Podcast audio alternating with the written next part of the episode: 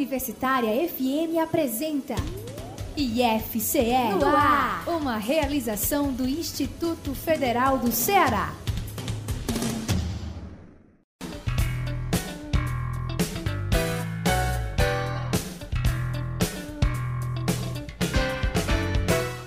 Boa tarde! Hoje é 1 de julho de 2021 e começa agora a edição de número 423 do programa IFCE no ar, aqui na Rádio Universitária FM 107.9. O nosso programa agora também é podcast, viu? Você acompanha esta edição pelo Spotify também. É só procurar por IFCE no ar. Este programa é uma realização do Instituto Federal do Ceará e tem a produção da jornalista Cláudia Monteiro, edição do técnico em audiovisual Felipe Sá e a apresentação minha, Priscila Luz. Vamos aos destaques do programa de hoje? Fique com a gente até às 3 horas da tarde.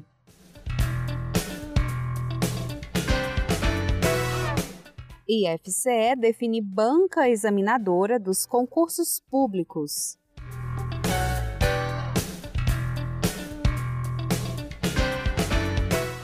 Aberta seleção para professores substitutos em Canindé.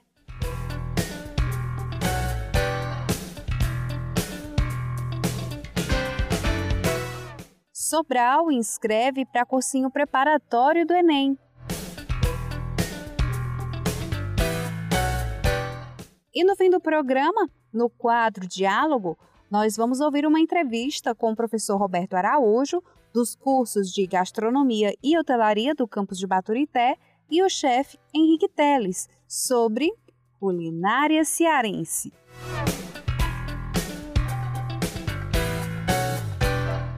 E eu lembro que você pode acompanhar mais novidades do Instituto Federal do Ceará pelo portal ifce.edu.br, pelo Instagram, arroba ifceoficial, pelo Facebook, digitando IF Ceará, pelo Twitter, arroba IFCE underline, pelo YouTube com o canal TV IFCE e também pela novidade que eu falei há pouco, mas não custa nada reforçar. Você pode ouvir este programa também pelo Spotify. É só procurar por IFCE no ar. O IFCE tornou público o processo de contratação da empresa que será responsável pela realização dos concursos públicos para docentes e técnicos administrativos da instituição em 2021. A organizadora escolhida foi o Instituto de Desenvolvimento Educacional, Cultural e Assistencial Nacional, o IDECAN, conforme detalha o pró-reitor de Gestão de Pessoas, professor Marcel Ribeiro. Bom, depois de toda a etapa de planejamento do, do processo licitatório, de elaboração de mapa de risco, de termo de referência, uh, o ISF optou pela contratação por dispensa de licitação do IDECAN, que é uma instituição que já tem mais de 20 anos de experiência com a realização de concursos públicos. Né? Inclusive, um dos fatores relevantes para a escolha dessa instituição foi a experiência dela com institutos federais. Né? Nós identificamos que ela tinha cinco experiências anteriores com institutos federais, inclusive para o próprio Colégio Pedro II, e isso nos dá uma certa segurança na contratação da instituição por saber que ela já tem conhecimento sobre, sobre as particularidades dos concursos públicos voltados para institutos federais. Né? É, o fator decisivo, na verdade, foi a taxa de inscrição. Né? Uh, o IFCE também optou pelo INDECAM por ser a instituição que apresentou as taxas de inscrição mais baixas em relação ao concurso do, de 2016. Então, nós conseguimos, mesmo em todo esse cenário de pandemia, necessidade de, de aumento do, do quantitativo de locais de prova, manter os valores das taxas de inscrição é, do concurso de 2016 e conseguimos, inclusive, reduzir o valor da taxa de inscrição para a prova de docente. Né? Então, a, o valor para a prova dos técnicos administrativos ficou entre em 80 e 100 reais, respectivamente, para os técnicos administrativos de nível médio superior e em 150 reais para, no caso dos docentes. É, também estabelecemos lá como requisito a importância de que as provas ocorram, é, no caso de provas de diferentes níveis e carreiras, em dias e turnos distintos para permitir que a comunidade possa fazer, inclusive, mais de uma prova. Né? É, essa proposta da empresa também contemplou a adoção de, de, procedimentos rígidos de sanitização em todos os locais de prova, né? a realização de limpeza, pulverização, desinfecção em todos os ambientes em cada turno. Né? O uso obrigatório de EPIs, de máscaras, de álcool gel por todos os profissionais, a redução da capacidade total das salas de aplicação de prova e outras medidas assim que a gente entende é, como necessárias para a aplicação. E, por fim, um outro diferencial muito importante que foi, que foi utilizado como critério foi a experiência da empresa uh, em requisitos de segurança para aplicação de concursos públicos. Então, a empresa ela tem é, tecnologia de biometria em diversos aspectos, inclusive no, no, no transporte dos equipamentos. Ela tem parceria com empresas transportadoras de valores. É, é uma empresa que tem é, equipamentos próprios de segurança, mantém o local de impressão e de guarda das provas com vigilância 24 horas. Então, ela, por todos esses critérios, a gente é, é, optou pelo IDECAM e a nossa perspectiva é de que ainda nesse mês de julho nós possamos publicar o edital, tanto para os técnicos administrativos quanto para os docentes.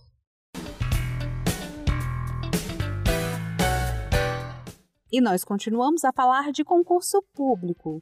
O IFCE abre seleção para professores substitutos em Canindé. As inscrições já começam amanhã e quem traz mais detalhes é a jornalista Andressa Souza.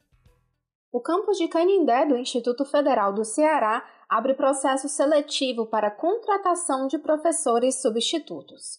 Duas vagas são ofertadas, uma na área de engenharia elétrica, subárea sistemas e redes de telecomunicações e uma na área de turismo, subárea turismo e eventos. O contrato é de um ano e pode ser prorrogado por mais outro. O regime de trabalho é de 40 horas semanais. As inscrições devem ser feitas entre os dias 2 e 12 de julho, exclusivamente pela internet em qseleção.ifce.edu.br na página PSS Edital 13 Campus Canindé IFCE 2021. A taxa de inscrição é de 150 reais e pode ser paga em qualquer agência bancária ou casa lotérica até 13 de julho. O processo seletivo contará com duas etapas: uma de desempenho didático que consiste em uma aula teórica ministrada pelo Google Meet em nível de graduação sobre o assunto sorteado perante uma banca examinadora com duração de 60 minutos, e também uma prova de títulos. O resultado final será divulgado no dia 30 de agosto. Andressa Souza de Canindé para o IFCE no ar.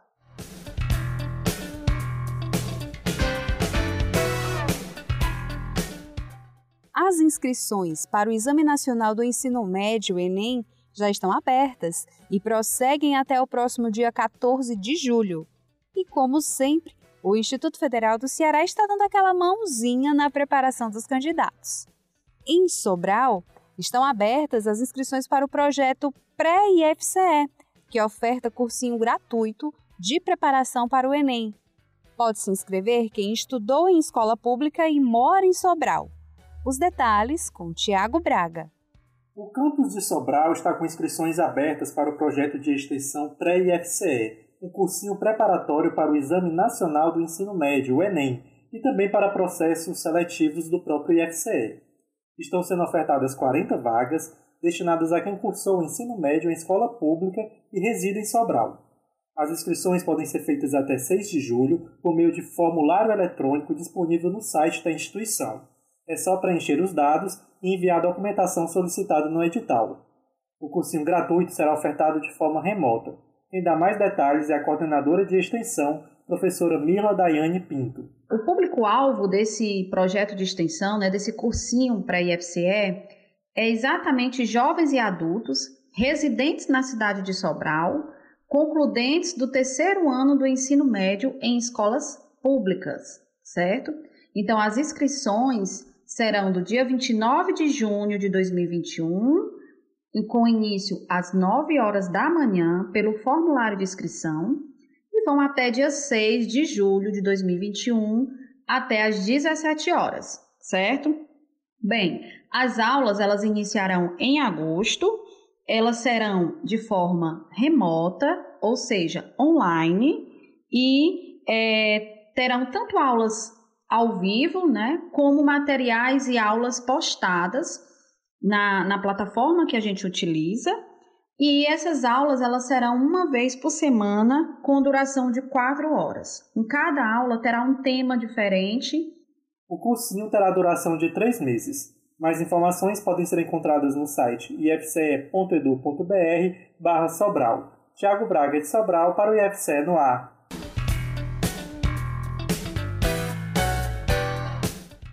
Estamos no período do orgulho LGBTQIA+, e o Instituto Federal do Ceará marca o momento, dando o primeiro passo para a criação dos núcleos de estudos, pesquisas e ações em prol da diversidade de gênero e sexualidade. Estão abertas as inscrições internas para a formação de grupos de trabalho que vão criar estes núcleos. O objetivo é desenvolver ações de ensino, pesquisa, extensão e gestão nas temáticas de gênero e sexualidade.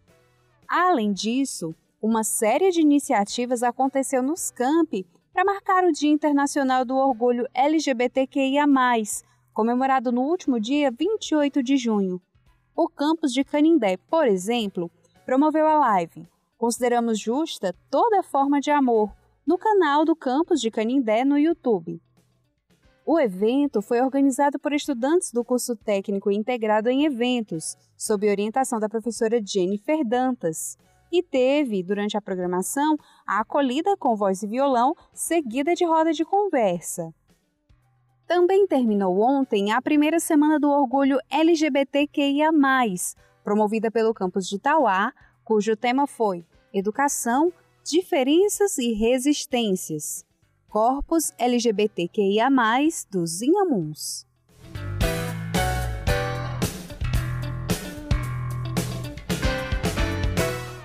Na próxima terça-feira, dia 6 de julho, discentes e professores do IFCE vão escolher seus representantes para o Conselho de Ensino, Pesquisa e Extensão, o CEP, para o biênio 2021 a 2023.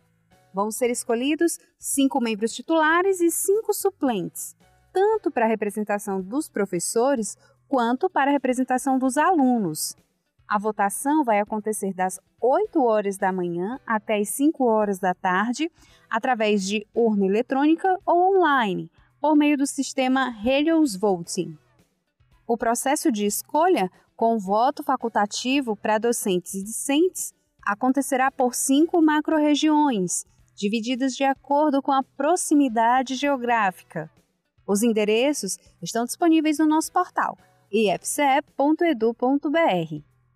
O processo de apuração dos votos, sob a responsabilidade da Comissão Coordenadora Eleitoral, iniciará tão logo se encerre a votação, portanto, no próprio dia 6 de julho, conforme a previsão do cronograma. O CEP, que é o Conselho de Ensino, Pesquisa e Extensão do IFCE, é um importante órgão normativo e consultivo de assessoramento da reitoria no que tange às políticas de ensino, pesquisa e extensão possui o papel estratégico de apreciar medidas que visem a expansão, a qualidade da formação profissional e ao fortalecimento do ensino, da pesquisa e da extensão, de modo a auxiliar o IFCE no cumprimento da sua missão junto à sociedade.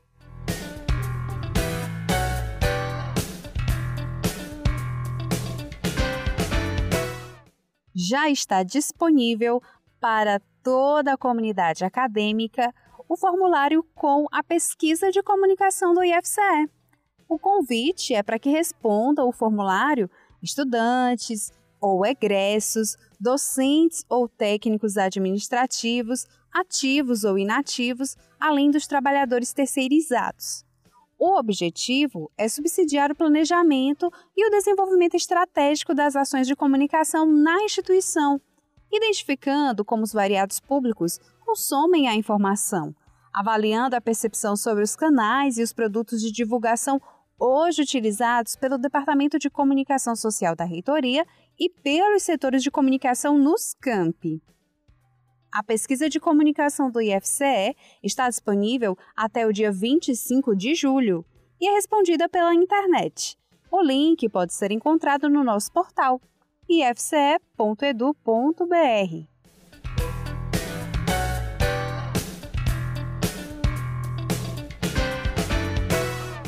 O Instituto Federal do Ceará está passando por um processo de revisão do regulamento de concessão dos auxílios estudantis. O processo é democrático. Toda a comunidade pode fazer sugestões de alteração, inclusão ou exclusão de artigos no documento. A assistente social Tereza Gomes, da Diretoria de Assuntos Estudantis, traz os detalhes.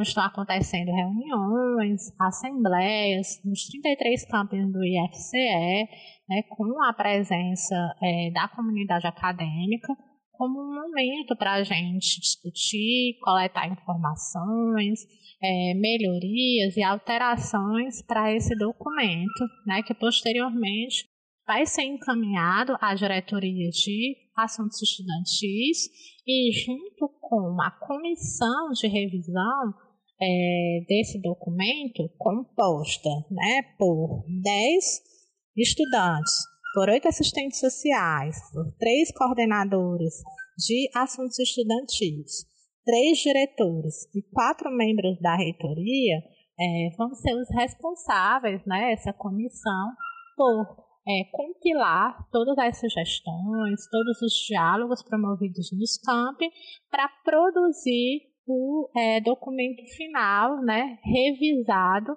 que vai ser o novo regulamento de auxílios estudantis do IFCE. É, o objetivo desse regulamento é conseguir tornar né, viável a participação dos estudantes no programa de auxílios, é, viabilizando exatamente a inclusão através da educação, possibilitando a permanência e o êxito dos estudantes através desses auxílios. Vocações. Nos três primeiros dias desta semana, o campus de Baturité promoveu a primeira Semana das Letras. As informações com o jornalista Inácio Oliveira. Durante os dias 28, 29 e 30 de junho de 2021, o campus Baturité promoveu a primeira edição da Semana de Letras, cujo tema foi Cultura, Linguagens e Letramentos. O evento aconteceu de forma online, em virtude do ensino remoto adotado pelo IFCE. Como nos explica melhor, a docente e coordenadora do evento do Campus Baturité, professora Fabiana Lima. A nossa primeira semana de letras correrá de forma totalmente online nos dias 28, 29 e 30 de junho, com a realização de oficinas, grupos de trabalho, mesas redondas e conferências sobre o tema Culturas, Linguagens e Letramentos. Este evento tem o objetivo de promover a reflexão científica e sociocultural e integrar docentes e discentes no desenvolvimento de pesquisas que envolvam a interação entre o meio acadêmico e a comunidade em geral. As conferências e as mesas redondas serão transmitidas pelo YouTube e as demais atividades pelo Google Meet.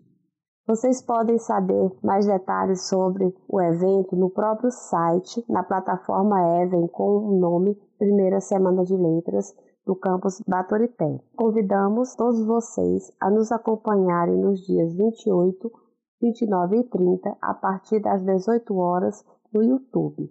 Até lá! O evento reuniu alunos, professores e interessados pela temática através de grupo de trabalhos, oficinas e apresentações orais. De Baturité, Inácio Oliveira para o IFCE no ar.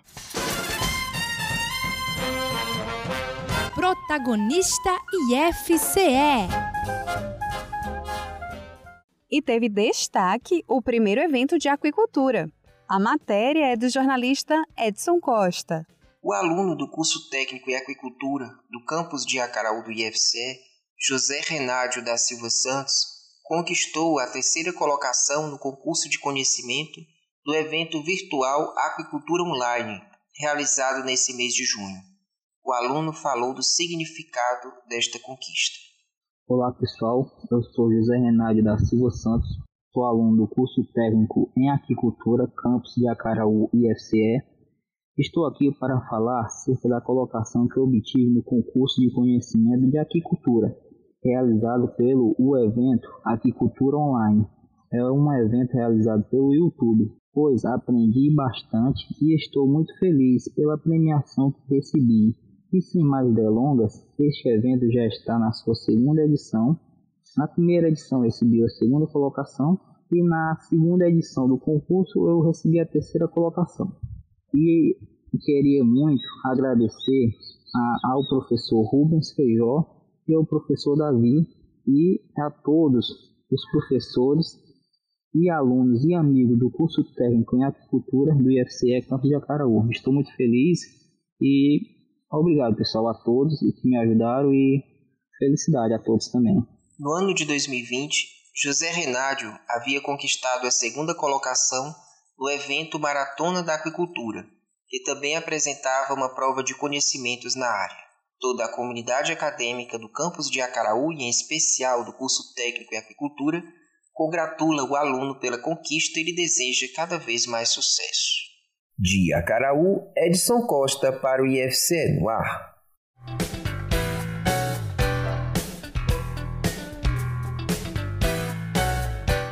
Vamos agora para um rápido intervalo. Não saia daí. O IFC no ar volta já. Estamos apresentando IFCE no ar.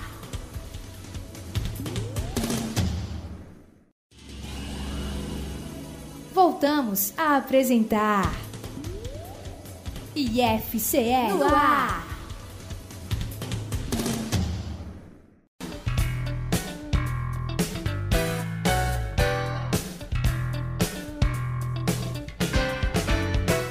Nós voltamos a apresentar a edição de número 423 do IFCE no ar, aqui na Rádio Universitária FM 107.9.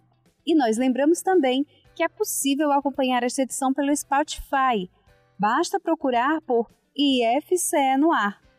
Este programa é uma realização do Instituto Federal de Educação, Ciência, Tecnologia do Estado do Ceará.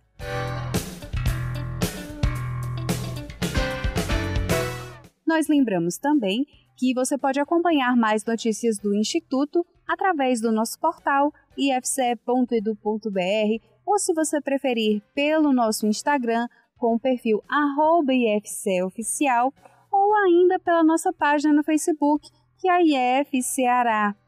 Há também a opção pelo Twitter, arroba IFCE Underline, e também no nosso canal no YouTube, TV IFCE.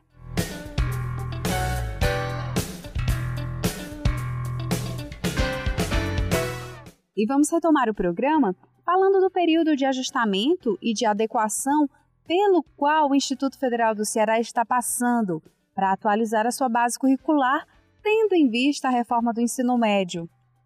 Promovido pela Pró-Reitoria de Ensino, o ciclo de formação tratou do assunto, como explica a professora Norlia Nabuco Parente, que é chefe do Departamento de Ensino Básico e Técnico.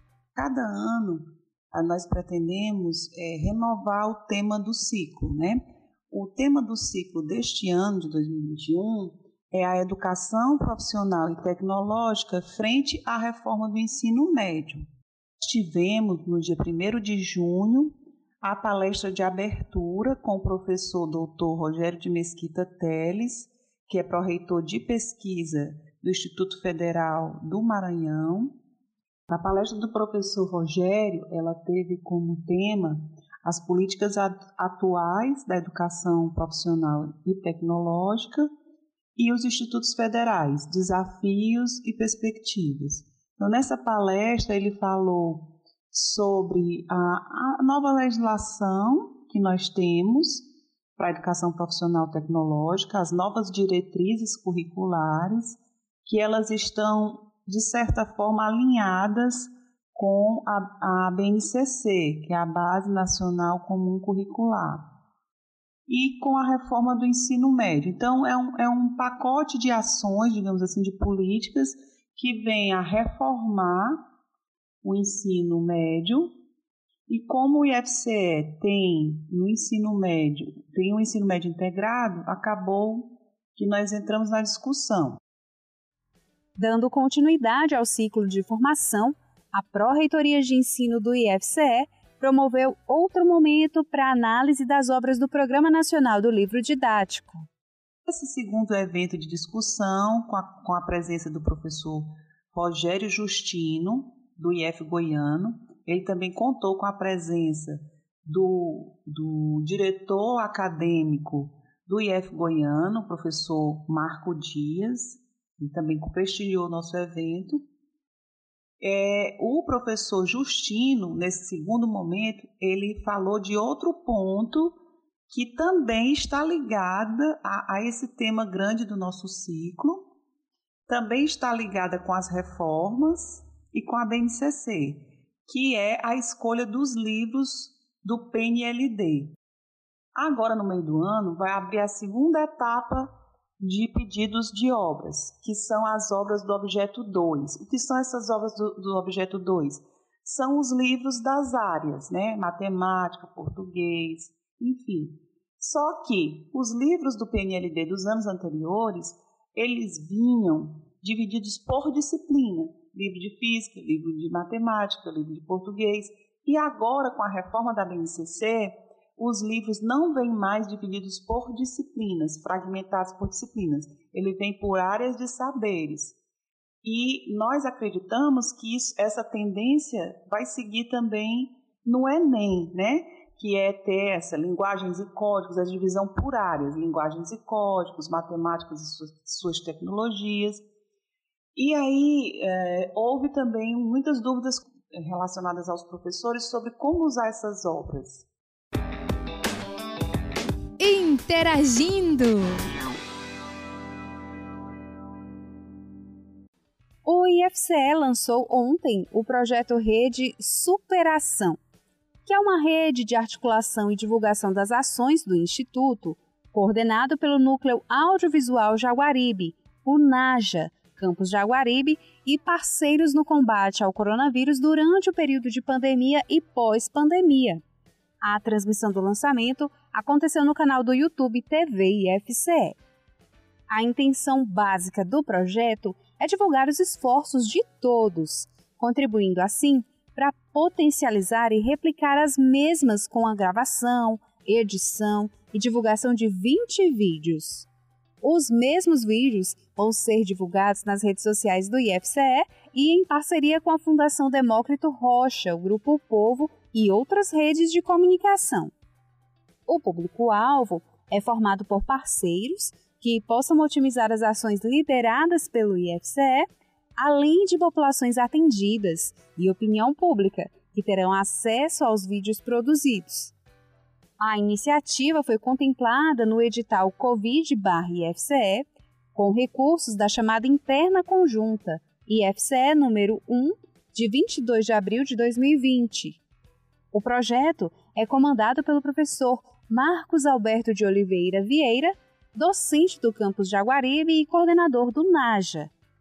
A rede Superação carrega a credibilidade de duas instituições centenárias, IFCE e Fundação Demócrito Rocha Grupo O Povo, tendo foco em 20 ações de enfrentamento ao coronavírus, liderados pelo IFCE e parceiros, contando muitas vezes com a abnegação de professores, técnicos e gestores que voluntariamente organizaram mais de 160 dessas ações.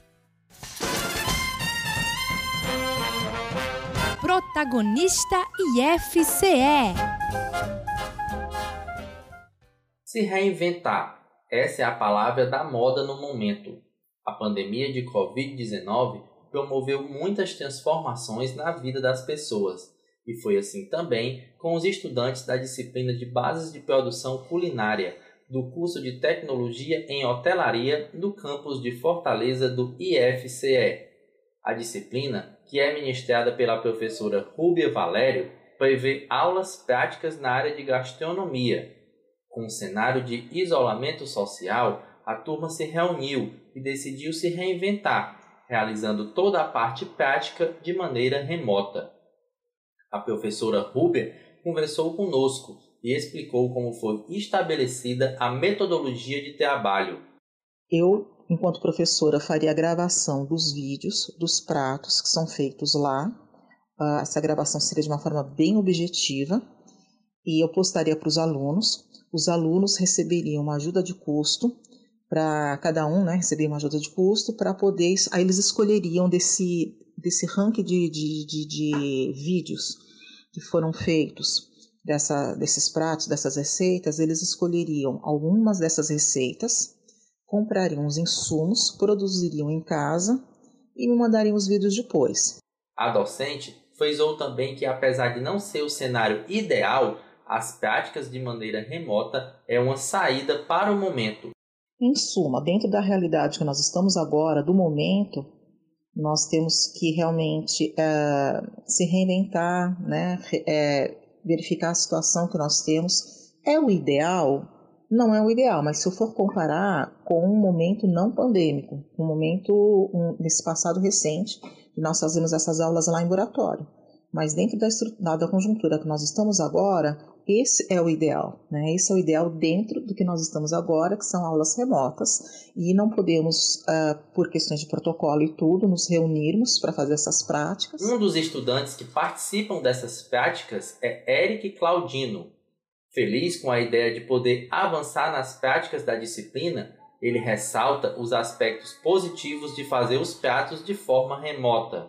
É, de certa forma, desafiadora também tanto para mim que não possuo é, muitos equipamentos em casa, então de certa forma a gente tem que se virar com o que a gente tem em casa.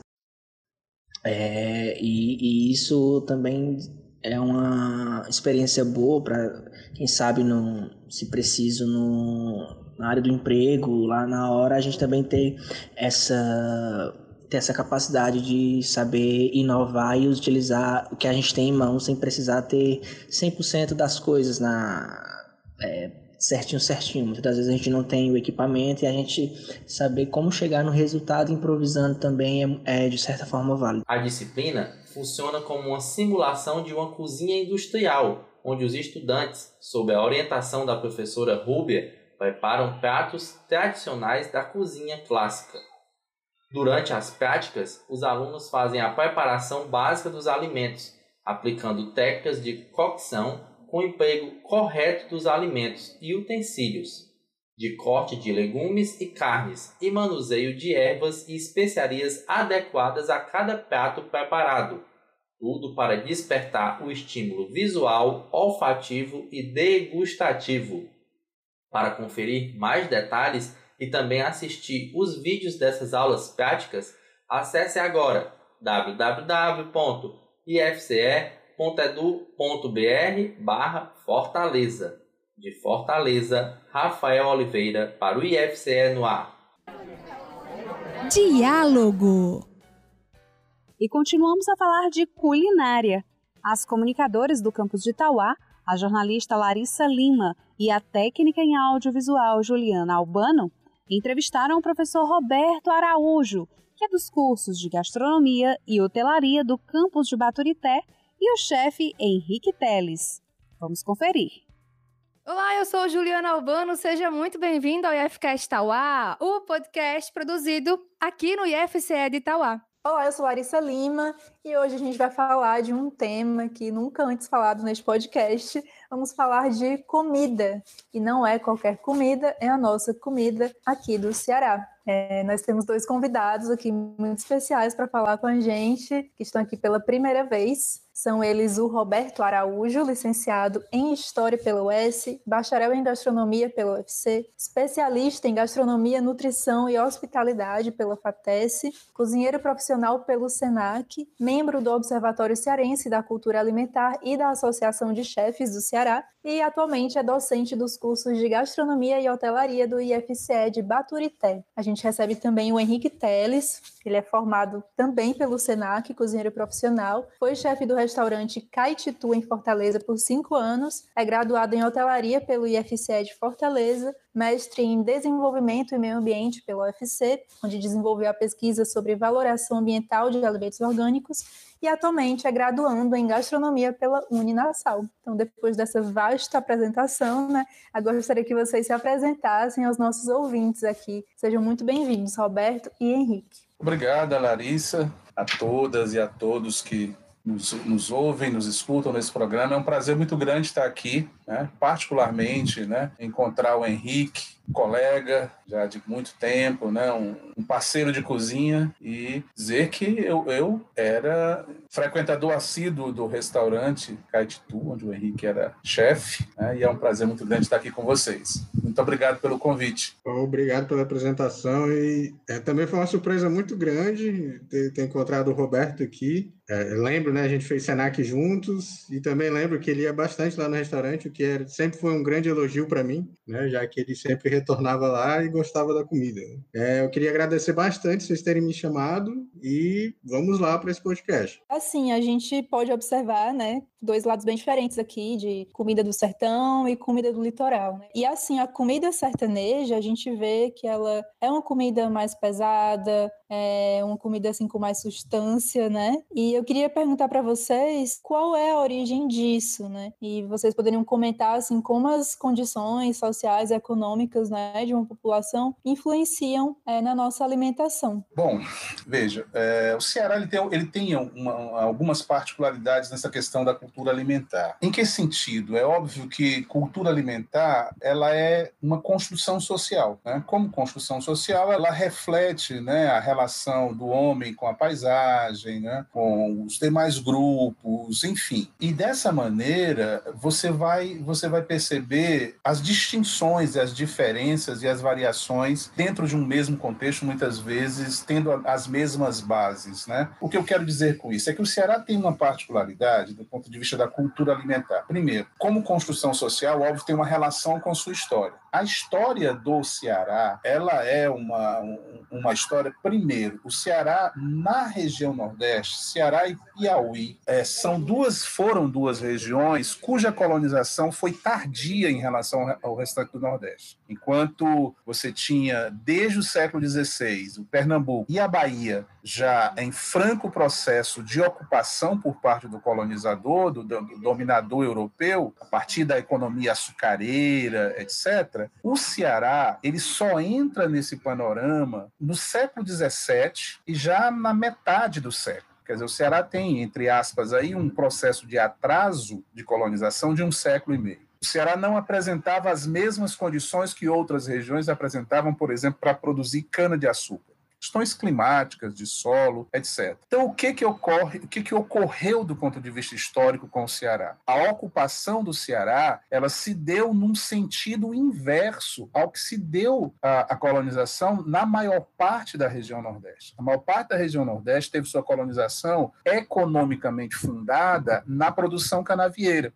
E a cana-de-açúcar, ela é uma produção litorânea, é uma produção da faixa litorânea. O Ceará não teve condições, produziu cana-de-açúcar, sim, mas não nem de longe em, em, em, volume, em quantidade capaz de rivalizar com Pernambuco e a Bahia, por exemplo. E aí, quando a gente fala Pernambuco, se estende ao Rio Grande do Norte, se estende a Paraíba, se estende a Sergipe, a Alagoas, etc. Bom, então o que é que acontece? Nesses estados aí, cuja colonização foi fundamentada economicamente na cana-de-açúcar, a colonização se deu do litoral para o interior. No Ceará, a colonização se deu no sentido inverso. Foi do sertão, foi do interior para o litoral. A partir do quê? A partir da instalação das fazendas de gado pelo interior do Ceará, a partir da expansão da economia pecuarista e a instalação de fazendas de gado pelo interior do Ceará. Não é à toa que o Ceará desenvolveu ao longo dos séculos 17, 18, mas principalmente século 18,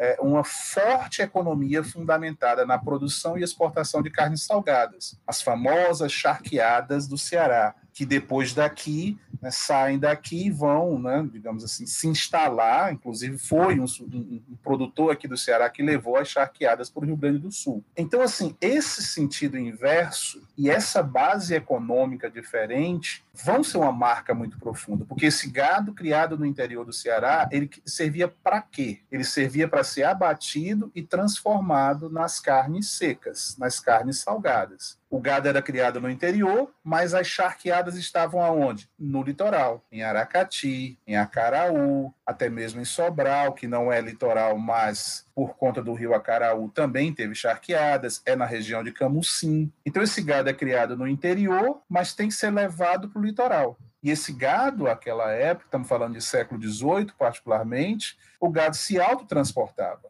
Era caminhando, era tangido pelos, pela, pelos, pelos boiadeiros, né, pelos vaqueiros, pelos tangerinos, também recebiam essa, essa denominação, os tangedores de gado. E esses homens percorriam dezenas, centenas de quilômetros tangendo esse gado, fazendo paradas breves, outras mais longas, e eles precisavam ter uma comida energética. Uma comida energética, como a gente diz, uma comida de substância, e também uma comida que não se estragasse, que não fosse perecível. Daí, farinha, feijão, milho e as próprias carnes secas terminam por ser a base dessa comida desses, desses homens que transportavam essas boiadas do interior para o litoral. Uma coisa que eu acho também importante salientar, que eu acho interessante né, nessas comidas né, assim, regionais e tudo, principalmente nas regiões de semiárido, que eu acho muito interessante, é que você, infelizmente, nessas regiões sempre foram muito pobres sempre tiveram muitos problemas econômicos. Então, o que eu consigo observar bastante nessas comidas é como você também observa em, por exemplo, áreas da Europa que tiveram guerra. É, você tem que aproveitar absolutamente tudo que você tem. Então, quando você olha comidas como buchada, panelada, comidas que usam vísceras de animais, você vê que, né, que são mais fortes, mais com substância, né? Você vê que existe realmente o aproveitamento ao máximo daquele animal e dos ingredientes que você tem à disposição. Como o Roberto falou, você também tem que criar técnicas para poder é, não estragar aquele alimento e, é, e, foi feito isso, né? Você observa isso na carne de sol, no, até mesmo na farinha da, da mandioca, tudo para não estragar e não poder desperdiçar absolutamente nada. E que isso é uma, uma coisa muito intrínseca a relação da comida com a condição social do local. É, eu acho que isso também explica o porquê que a comida é tão pesada, vamos dizer assim. É, e ainda falando dessas questões é, históricas e tal, é, a gente sabe que, né, que o, o, os povos originais do Brasil, né, os indígenas, ocupavam né, todas as regiões do Nordeste também, e inclusive a região de Itauá também tinha povos indígenas, mas vocês poderiam falar um pouco sobre a influência desses povos, né, a influência da culinária indígena é, que persiste ou que resiste até a nossa culinária de hoje? Olha, essa é uma questão muito interessante, né? Porque existe uma, uma vamos dizer assim, uma, um jargão, uma máxima que diz assim, né, que a sociedade brasileira, de uma maneira geral, ela é fruto de um processo de miscigenação entre brancos, europeus, negros, africanos e, e indígenas. Lógico que isso é correto, né? mas o que precisa ser dito é que isso, isso, é, isso foi uma base, né? uma base inicial que foi, do ponto de vista da sociedade mesmo, e tomando aqui para o nosso repertório, a nossa conversa aqui, que é a questão da comida, isso foi ganhando novas colaborações com a chegada, né, particularmente de outros povos imigrados para o Brasil. O Ceará, e aí outra vez vem a questão da, das, a questão histórica. O que acontece? A colonização portuguesa sobre o Brasil, ela não se deu de maneira tranquila e pacífica. Ela se deu, ela foi um processo agressivo e violento de todas as maneiras. Violento pela ocupação da terra, pela expulsão do nativo, violento pelo massacre realizado pelas armas, pelas doenças trazidas, pela cultura imposta. E esses povos nativos, esses povos de Pindorama, eles não, não, não se renderam como tenta se passar muitas vezes, né? não sucumbiram pura e simplesmente a esse domínio. Existiram inúmeras formas e momentos grandiosos de resistência. Nesses processos de, de, de reação, houve processos intensos de deslocamento de populações no Brasil, populações nativas.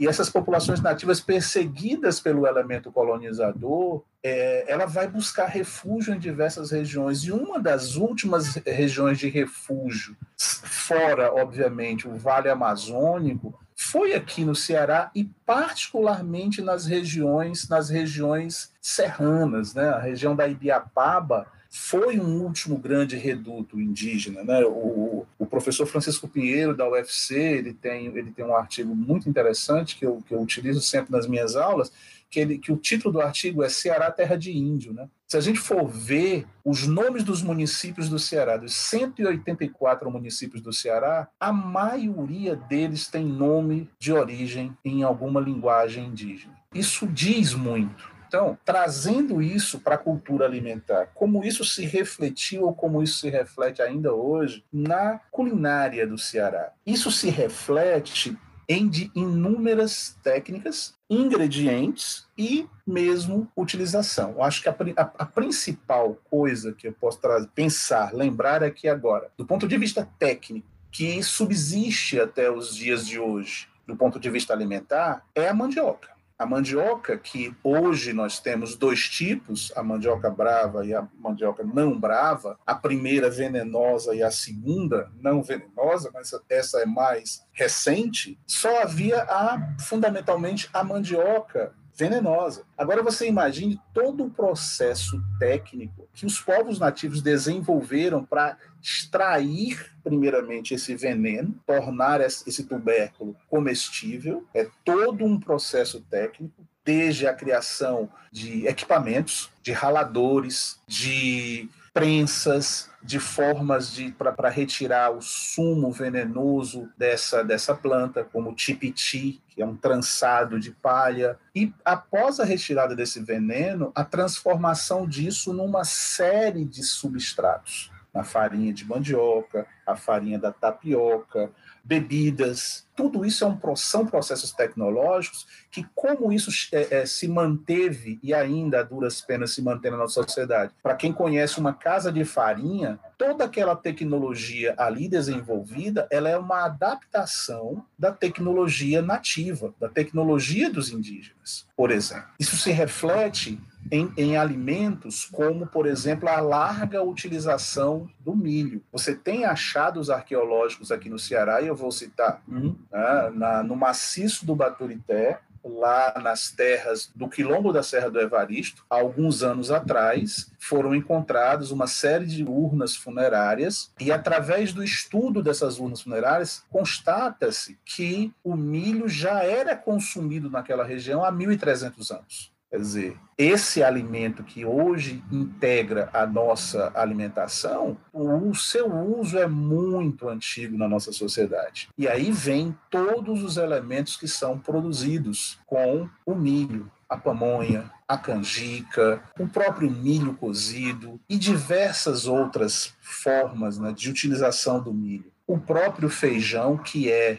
há inúmeras variedades que são nativas daqui, também já eram utilizadas. Então, ingredientes, técnicas de conservação, técnicas de preparo. O que, que é a tapioca? Tão maravilhosa, eu pelo menos acho. Ela é uma forma de aproveitamento de toda uma tecnologia desenvolvida pelos nativos e que está no mundo hoje. É isso, é, é, essa herança nativa ela é muito presente na nossa culinária, na, nas técnicas, nos ingredientes e em diversas preparações, sem sombra de dúvidas.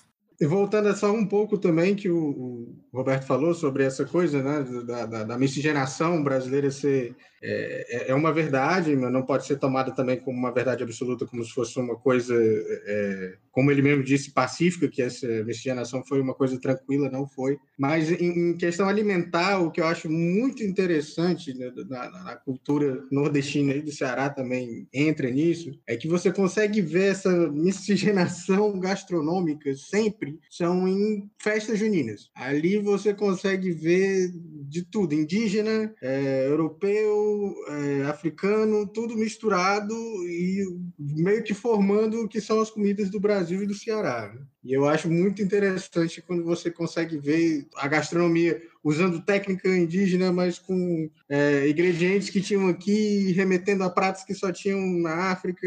Então, são coisas, eu acho interessantíssimo também isso aí. Eu queria fazer uma pergunta, assim, só por pura curiosidade pessoal, de onde saiu o tal do pratinho? Roberto, por favor, me explique.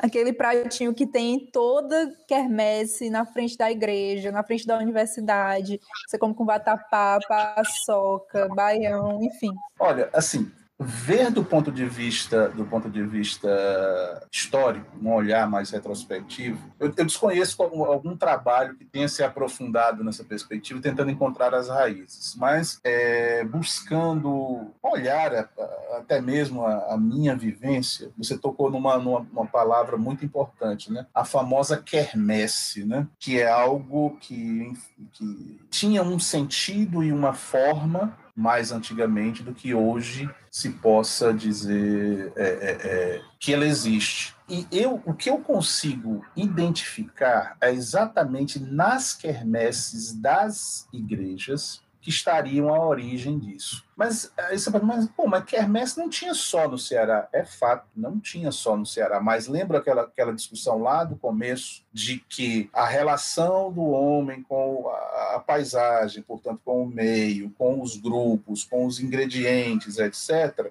terminam criando, é, mesmo que as bases sejam comuns, criando variações. Existiram quermesses fora do Ceará, óbvio, no Nordeste em particular. Não só, mas no Nordeste em particular. Mas aqui no Ceará, pela característica econômica de ser um estado pobre, o que que acontecia nestas quermesses, né? E aí eu vou falar de, um, de uma quermesse que eu vivenciei na minha infância, né? Que era uma forma, era uma festividade que era uma forma da, da, da, das paróquias, das igrejas arrecadarem fundos. Então o que acontecia? Dividia-se grupos, né? Entre dois na época eram os partidos, né? o Partido Azul e o Partido Encarnado, não era o vermelho, era o encarnado. E esses, é, os dois partidos iam correr atrás de apoios, de uma série de coisas para levar dinheiro para a igreja. No dia da quermesse tinha leilões, a famosa galinha cheia. Não sei se vocês já tiveram a, a, possibilidade de experimentar. A galinha cheia era o grande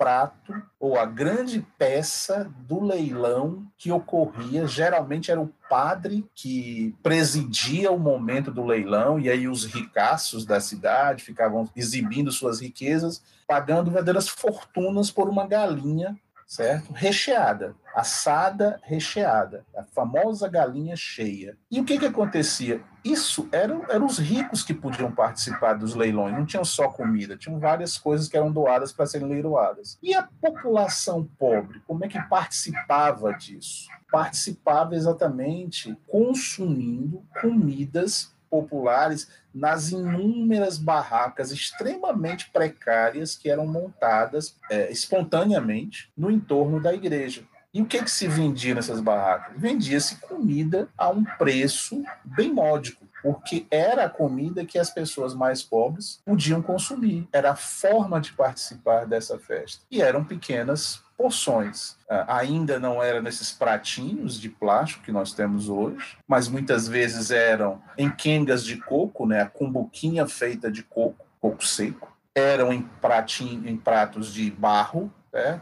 O que eu posso imaginar é que é daí que vem essa questão, essa, a origem mais remota do famoso pratinho, que se soma, mais uma vez, à questão econômica das pessoas, principalmente das mulheres, né, que precisavam contribuir, digamos assim, com a manutenção das suas casas, elas passaram a vender comida nas portas das suas casas. Quando não podiam sair vendendo, nós não tivemos uma tradição tão grande quanto na Bahia de comida de tabuleiro, mas também tivemos também tivemos. Mas nós tivemos, e ainda hoje temos, as pessoas que produzem a comida nas suas cozinhas e usam a, sua, a calçada da sua casa como balcão de vendas. E aí vai se instituindo essa coisa do, do pratinho, né? E aí algumas comidas vão ficando bem, bem características. O baião de dois, o arroz com um creme de frango, com um vatapá, enfim, né? Vão criando, vão sendo criados esses cardápios aí. Não sei se é exatamente isso, porque nunca parei, até porque não existe,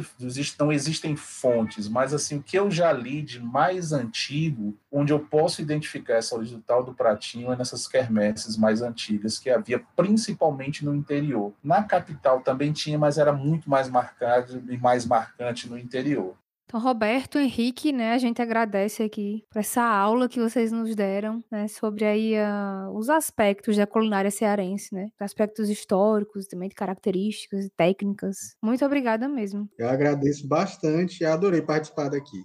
Ah, eu, eu fico muito feliz tá com colegas aqui do, do, do IF, né, tá em contato aí de alguma forma com o IF aí em Itauá. Fiquei honrado com o convite, agradeço de coração. Muito obrigado. Obrigada, gente, foi sensacional, já é com certeza um dos meus IFcasts preferidos da história.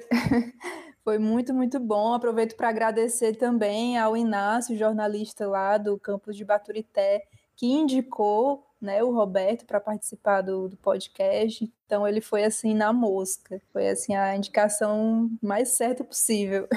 Então é isso, gente. Muito obrigada, Henrique e Roberto. E é isso, nosso podcast IFCast Tauá vai ficando por aqui e a gente volta no próximo. Até lá. A Universitária FM apresentou IFCE uma produção do Instituto Federal do Ceará.